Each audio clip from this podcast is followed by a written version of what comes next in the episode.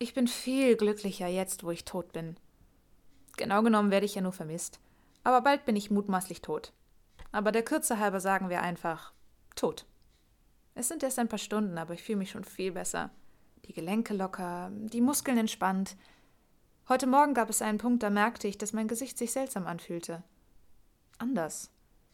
Ich schaute in den Rückspiegel, das schreckliche Kaff lag 43 Meilen hinter mir, mein blasierter Ehemann hing sicher in irgendeiner klebrigen Bar, während ein dünner Stahldraht der Katastrophe über seinem blöden, vernagelten Kopf schwebte, und mir wurde klar, dass ich lächelte. Ha, etwas ganz Neues. Meine Checkliste für heute, eine von vielen Checklisten, die ich im Laufe des letzten Jahres erstellt habe, liegt neben mir auf dem Beifahrersitz. Ein Blutfleck direkt neben Punkt 22. Mich ritzen. Aber Amy hat doch Angst vor Blut, wird der Tagebuchleser jetzt einwenden. Das Tagebuch, ja. Zu meinem brillanten Tagebuch kommen wir gleich noch. Nein, habe ich nicht, kein bisschen. Ich habe es das ganze Jahr behauptet, aber ich habe keine Angst vor Blut. Ich habe Nick wahrscheinlich ein halbes Dutzend Mal erklärt, wie viel Angst ich vor Blut habe. Und wenn er dann meinte, ich erinnere mich gar nicht, dass du mit solch einem Problem zu mir gekommen bist, habe ich entgegnet, aber das habe ich dir doch gesagt. Ich habe es dir schon so oft gesagt. Nick hat ein echt schlechtes Gedächtnis, was die Probleme anderer Menschen angeht. Er hat einfach angenommen, dass es stimmt. Dass ich im Plasmazentrum in Ohnmacht gefallen bin, war ein hübsches Detail.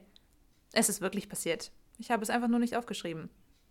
Keine Sorge, wir klären das gleich alles. Was wahr ist und was nicht wahr ist. Punkt 22 aber, mich ritzen, steht schon lange auf der Liste. Jetzt ist es Realität geworden und mein Arm tut weh. Sehr weh sogar. Man braucht eine ganz besondere Art von Disziplin, wenn man sich selber tiefer schneiden will. Nicht nur so ein Papierschnittchen, sondern bis auf den Muskel. Man will eine ganze Menge Blut. Aber man darf nicht zu viel verlieren, man will ja auch nicht ohnmächtig werden. Zuerst habe ich mir ein Teppichmesser aufs Handgelenk gehalten.